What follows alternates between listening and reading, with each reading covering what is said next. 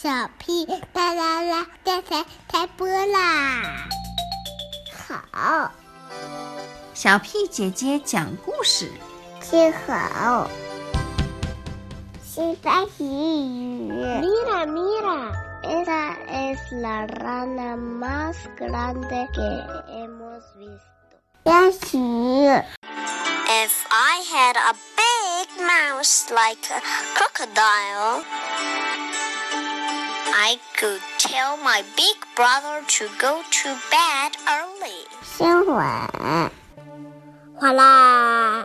蛋壳汽车摔坏了，两只小老鼠。故事大王，大王，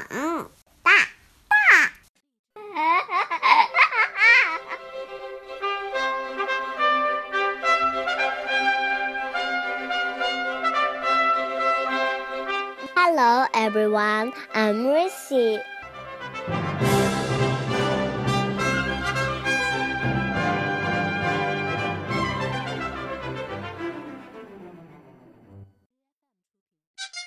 Goose is on a scooter.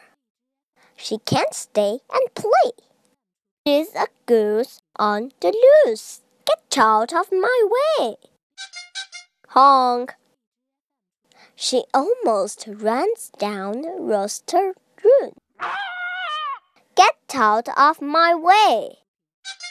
Goose goes scooting on. Honk, honk. Look out behind you. Watch out, Ted. Ted ends up in his flower bed. Goose goes scooting down the road. She almost scoots right into Toad. Toad groans and drops a heavy load. Groan. The cows all moo. The doves all coo.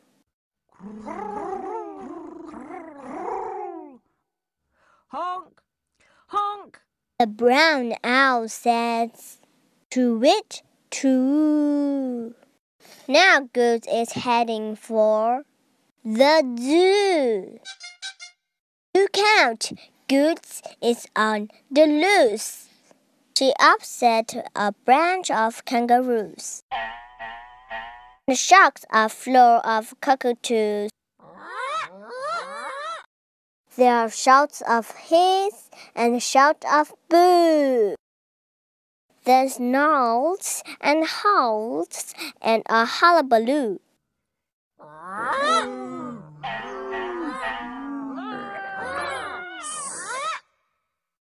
Goose must be stopped.